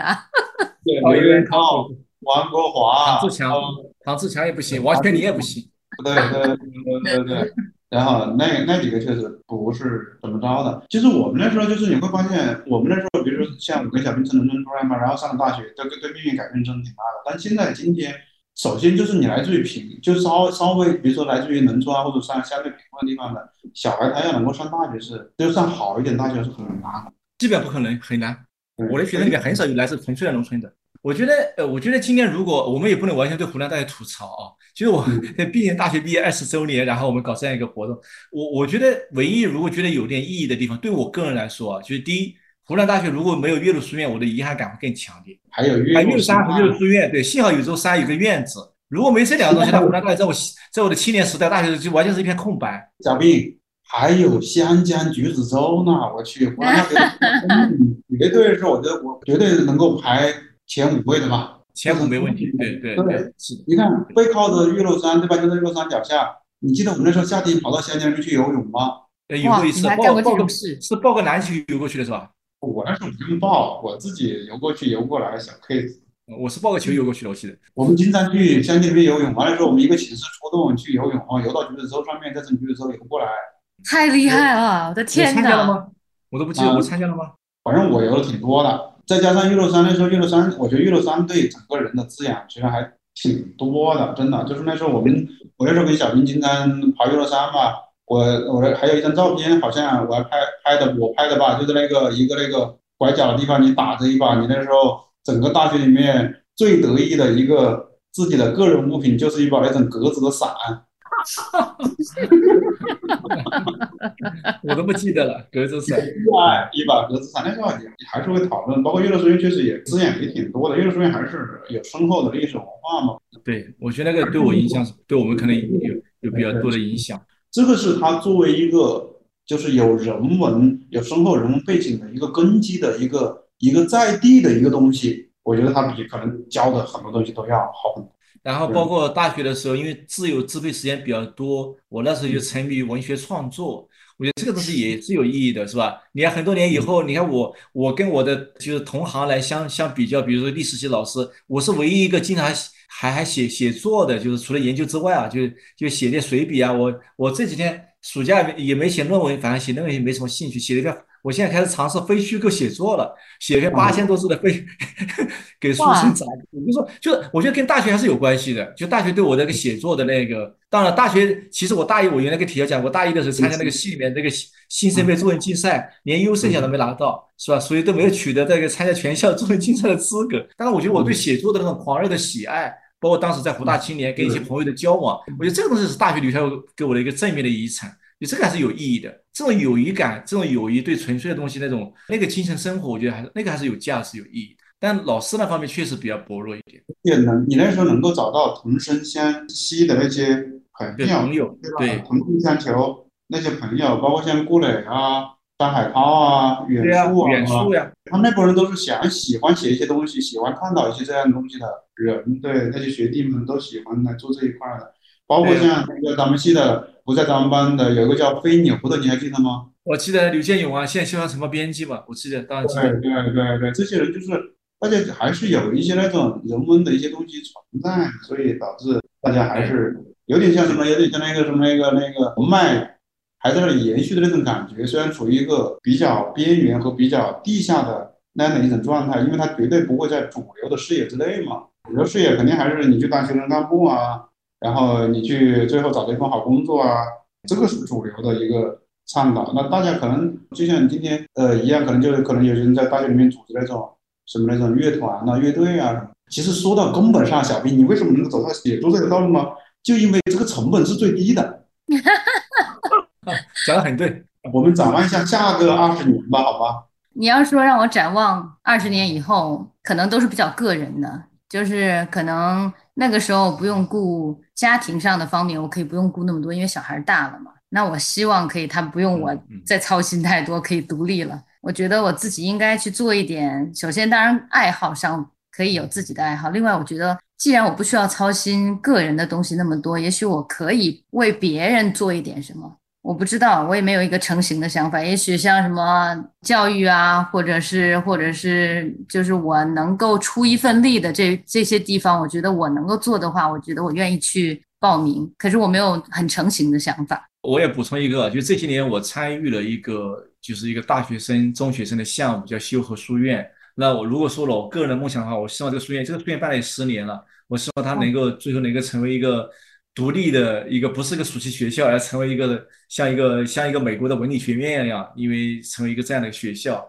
因为这个学校现在就是复旦、人大呀，然后华师大一些老师、人文社科的老师都参与，包括刘青老师今年暑假也去讲课了。周年，我觉得可能是不是在体制外能够有一些创造性的东西出来，就是呃一些教育的探索。就是我我那次听那个余英时先生那个纪念论坛，当时有个嘉宾就第一天上午有个嘉宾，当时是和商的作者嘛，和商大家都知道，就是那个八十年的和商苏小康。那么他讲的最后讲了一句话，他讲了跟余先生交往之后，他说中国在发生巨变，美国也在巨变，全世界都在巨变。他说他对中国的年轻人希望就是两点：第一，就不要做一个坏人；第二。如果自己有能力，就尽量去做帮助别人的事情，能够帮助别人就尽量帮助。我觉得我自己也是一样，就是希望自己能够有些公益的、教育的、人文的项目。最近我也跟一个在湖南做公益项目的一个人，呃，刚认识，他做一些面向这个中学的、面向县城中学的一些文化的建设的。我希望我能够有精力，等小孩大一点之后，能够有精力参与这样一些事情，而不是仅仅是在一个学院里面就是这样天天就炮制这个学术论文。当然，学术也很重要，但是，但其实一个人还是尽量的能够做一些对这个社会有文化建设和心理建设有关的一些事情。那这些东西，其实在整个在整个中国社会是比较匮乏的，在我们的大学教育、人格教育是比较匮乏的。我在来的路上，我在想这个问题，就是比如说我们现在可能毕业二十年了，那未来二十年做什么呢，对不对？按照如果在我在农村的话，我可能二十年的话，未来二十年的话，我肯定处于一个半退休的一种状态了，对吧？以前的话，在农村可能。那个呃，有个四十岁，可能就家里面的小孩就有有结婚了。哇！我们家我们家隔壁的那个那家就这样子，他们四十岁的时候他就做外婆了。哇！嗯，对啊，那农村不就这样子吗？可能十八岁就结婚了，对不对？女儿在二十岁就结婚了，就这样子。但是说我们今天说，现在科学进展很快，我们这代人都能活到一百岁。对啊，那如果说我们每个人都能活到一百岁的时候，那也就意味着我们现在才过了百分之四十呢。是吧？未来还很远，很很遥远。整整个社会的角度来看，也会认为，就可能像我们到了四十岁往后的时候，那肯定原来是一条这样的曲线，对不对？往上走的曲线，那多多少少就是现在往往这样走的一条那种曲线了。然后我们现在到底是处于一个顶峰的状态呢，还是已经往下下滑了一点点，还是处于一个就是往上走的一条曲线？现在其实我觉得，刚刚说到嗯年龄的影响啊等等，我不是很确定，包括个人的个体的一个特征，不是。有很大的一个，还是有一些不确定性存在。反正到这个阶段，我在想，我就是在接下来，比如说十年、二十年干什么呢？我自己愿望是去做什么呢？我就会觉得，就是第一点，我可能会还是会希望去丰富更多的人生体验。对我还是希望，就比如像，其实我去年去了美国嘛，我是第一次去美国，然后没去过，我还没去过欧洲。那我那时候买了美国的机票的同时，我买了去英国的机票，就是在去年五一期间去英国，就准备欧美就就在一年之内就都都去一趟。后来因为疫情就被取消了嘛，就没没去的成。就包括像欧洲啊、非洲啊、什么大洋洲啊这些都没去过。其实我还。都想去走一走，就还是我觉得丰富人生的体验这一点，特别希望能够能够更多一些。我甚至觉得我生得太早了，我希望我生活在几个世纪之后，那个时候说说不定人类有能够做星际旅行的可能性了，那我们就可以去外星球去看看了。已经坍塌了，已经都归零了。所以坦白说，我我想过这样的一个问题，就是比如说死亡之后要不要不要进行一个冰冻的一个问题。对，冰冻复活的一个问题。那我我我有这个想法。马斯克，马斯克可以把你送入这个星际旅行的太空。不是，那时候星际旅行就相当于跑到什么那个美国西部大开发一样，跑到一个特别没劲的地方。就我希望科技更发达的情况下面去做那种星际旅行。第二点呢，就是呃，因为我现在还是在做一些跟商业企业相关的事儿嘛。我前不久我在想一个问题，就是两个方面吧，就是我们古代人就说立功、立德、立言，然后呢，我就在想，就是现在在做这些东西，在做东西嘛，你说要能够做到多大？我现在坦白说，人都说应该发心要大嘛，就是你要做到什么跟那个今天的阿里一样啊，腾讯一样，我觉得太难。从我的角度来说啊，我现我现在没有这方面，完全没这方面的那种信心。做大不一定是件好事，大了目标大了，在丰富你的人生体验上面肯定是有价值。我不是说一定要做大它是好事还是坏事。做了中等规模，你照样可以丰富你人生体验。对，我在想，那那是不是我就可以，就是我们把我们这种小微企业去把它做好，然后在过程当中去积累那种什么那种管理方面的经验呐，或者说组织方面的心得啊，最后去出一本什么管那种小微企业的管理概要，或者什么之类的，我觉得这个也是挺有趣的。对，然后这个可能。就觉得也可以去尝试一下吧。第三个方面呢，我还是比较功利的啊，就是我就会觉得，哎呀，这个时代还是得要有钱，有钱还是很重要的。其实刚刚小兵批判的那种，就是大家可能就是，哎呀，那个什么赚钱多少钱，我对那个不感兴趣。但是我会觉得，比如说我有钱，我能够去买个更好的车，然后如果还有可能性的话呢，我去买个，如果我能够买得起游艇呢，我也愿意去买个游艇。那也还是体验中的一种嘛，就是这个我不觉得是人生，那种不算是人生。所以我就前段前段时间在在在算一个问算一个数学，我就算我想到五十的时候能够挣到一个亿，我怎么才能挣到一个亿呢？哇，你这个雄心壮志，当然就是有时候生机勃勃的，很有理想啊。对，我就经常就是会有这种想法。其实我老婆有一次就批评我，她就是说，我就说，其实我以前有有过很好的一些机会啊，就是。能够实现那个财富更大增长的一些机会，就是当时觉得在推断上面一点问题都没有，后面只是因为缺乏行动力导致没有实现这样的一个结果，真的都是因为缺乏行动力，那种行动力也很可笑的一些行动力，就会觉得就是在今天呢，是不是还有一些这样的机会去创造更大的一些财富啊？我觉得在这一块，就是我可能整体来说还是会围绕着自己的个人生命体验这一块去思考。然后去说，我能够做到一个什么样的一个这样的一个程度，就是张宁。当然，我可能现在因为在美国嘛，可能了解的更少一点。你上次帮我发拍那个照片的时候，我当时都很惊讶，就是那个就在摄影啊等等这些方面啊，嗯，对，去做到这样的一个程度，当时都特别特别。我知道你以前喜欢拍照，但是不知道你会有有这么大的一个热爱。这个东西怎么讲？嗯，其实。其实也不是，我觉得我这样走过来到现在，其实从包括在进大学和刚开始工作的时候，我对我自己是包括进入家庭这很很不同的人生阶段和不同的角色人生角色，你给自我带来的冲击，其实有的时候，特别是像小孩小啊，还有包括一些家庭关系啊各方面，对我的冲击其实是很大的，我才认识到说。我原来有些东西做不到，然后这种做不到的结果是让我对自己特别失望，但是我也让我认识到说我是什么样子的，就是这个自我认识不是一个最基础的哲学问题嘛，对不对？最基本的哲学问题 也是到现在就说认识自我。你说到现在，我认识到自我，原来我是这个样子的，所以我觉得我需要找到自己感兴趣的事情。那比方说，我现在对摄影特别感兴趣，所以。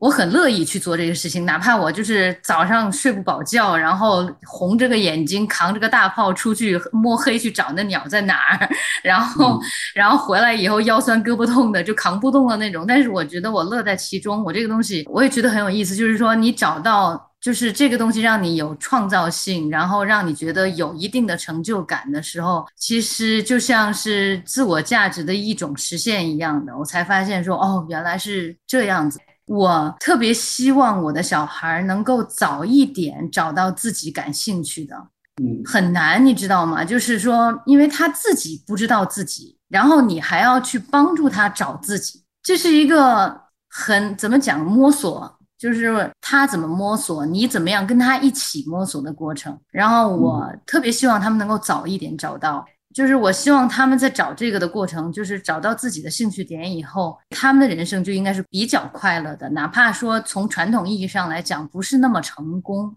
对我来讲，我现在的课题可能更加是家庭的人，就是这方面的和个人内心往往里的这种一种体会和探索，往外的可能少一些，跟我个人经历也有关系吧。我一直觉得张琳特别了不起，就是在美国。因为他带两个小孩嘛，就他带，其实老人基本上帮不上忙。嗯，你想想，这个是一个什么样的艰难的一个过程，我都不敢想。尤其是跟你大学时代的那种状态一想，就觉得不可思议，对吧？当年那么一个活泼的，然后呢，觉得还需要被人照顾的一个小姑娘呀，就相对独立啊。对你老公肯定也会帮你玩，但是要去要去变，怎么样去变成一个母亲的，而且变成一个称职的一个母亲的，我觉得这也。我我我觉得没办法称职，这就是我现在认识到的自己，就是说我做不到那样的一个地步。之前我就是把自己的要求，我是觉得我要尽量做到，而且你知道我们的社会喜欢把母亲就是把她放吹到一个吹捧到一个不是人的地步。对，就是他既可以做到什么，又可以做到什么，然后把什么都可以兼顾的那种。我刚开始就觉得说有这样的存在的话，我应该这样尽量这样靠拢。可是我发现我自己做不到的时候，刚开始的时候特别挫败，特别挫败了以后，我现在就知就知道说，首先我得是一个人，对不对？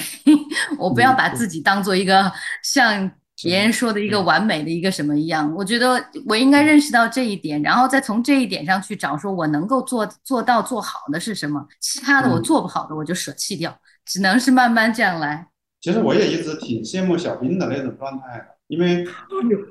真的，小兵就是你一直都在高校嘛，就是你可以非常专注的去做自己喜欢的事儿，我觉得这个也是很值得羡慕的一种状态。我我会认为，比如像我的职业生涯的话。我其实做记者肯定是我特别热爱的一个工作，就是呃，可以更多的人生体验，对，也一直对，也是追逐这样的一个道路，然后最后进了报社，然后做了记者。做记者的时候呢，我会认为啊，我会认为我其实我在这个行业里面收到的声誉大于我做出来的工作。这个行业里面可能呃很多人都比较的觉得我还做的不错，或者说还觉得是一个比较知名的一个前辈。到现在就变成前辈了，呃，但是我可能很大，我觉得还是有一定层面上面，是因为我是跟着我们那个团队里面有两个特别厉害的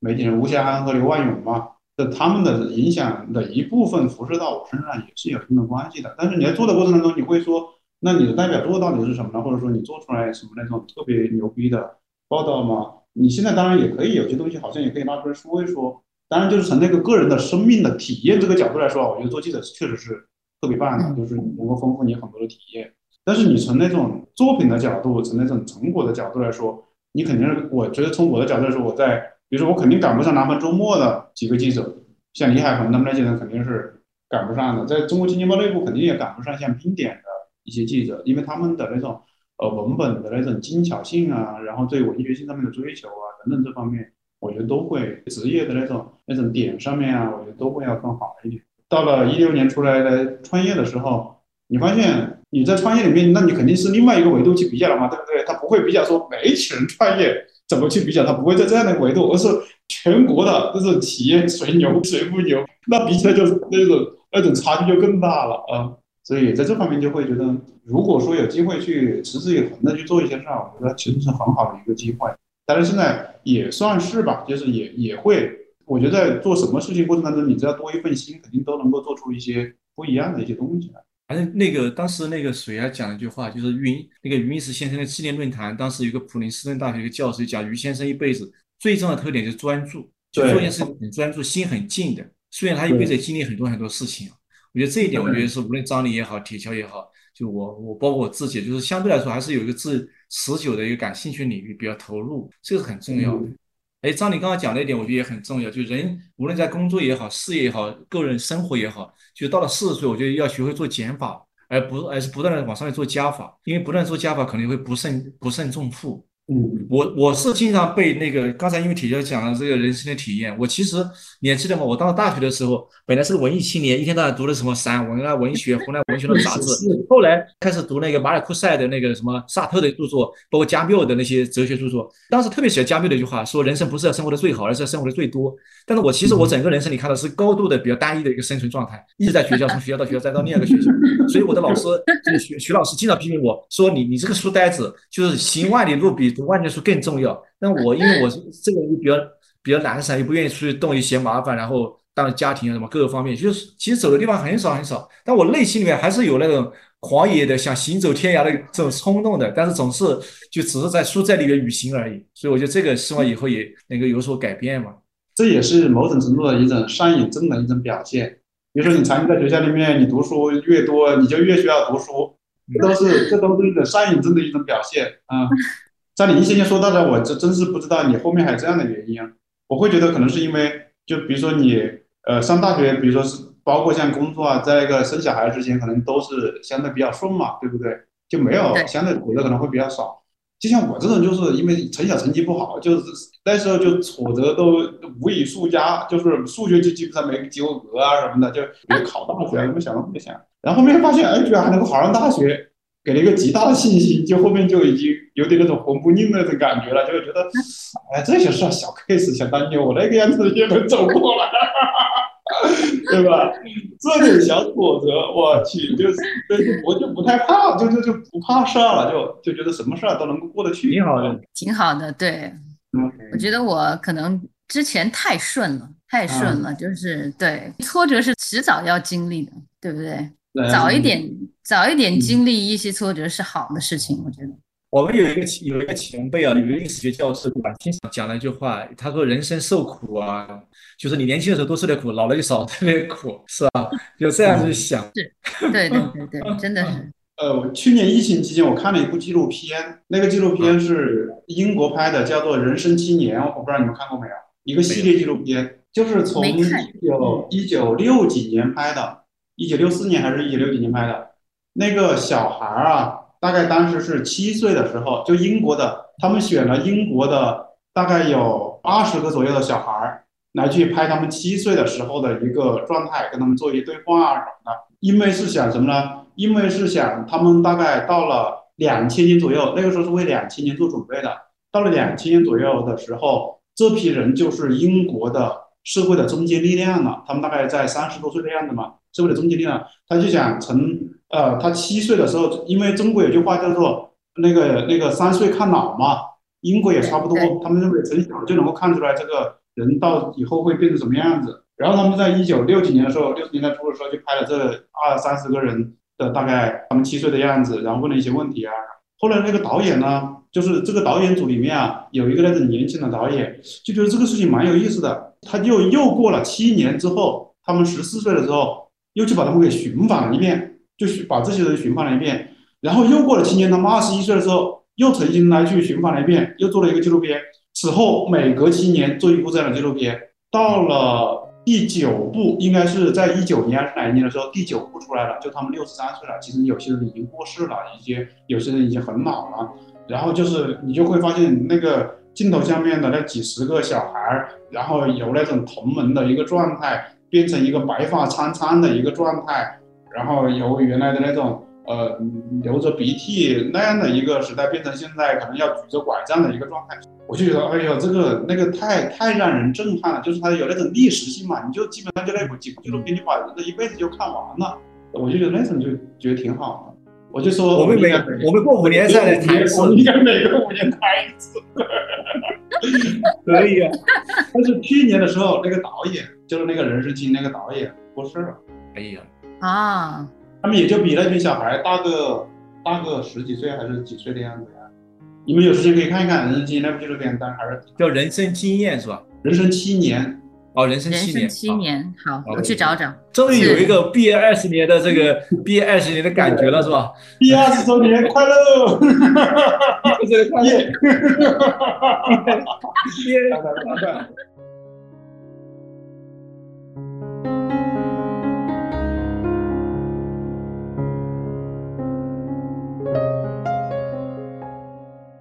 怎么样？听到现在，是不是也想组织几位老同学来一场这样的对话？虽然时间跨度很长，但不油腻、不悲观，甚至有点鼓舞和治愈。说起来，唐小兵老师之后会在看理想开设一档关于民国大师和历史的节目，欢迎你到时候订阅收听。天气冷了，人就容易变得沮丧。除了看理想电台这一档小阳台节目，也欢迎你在看理想 App 订阅收听另外几档比较有温暖能量的播客节目，比如放晴早安、豁然开朗，还有理想青年。据说今年冬天会很冷，除了适当运动增强体质，也可以储备一些暖宝宝贴、罐头和好吃的泡面。毕竟谁不喜欢在冬天的夜晚煮一小锅热气腾腾的豪华版泡面呢？看理想电台，我是颠颠，祝你早安、午安、晚安，我们下周四再见。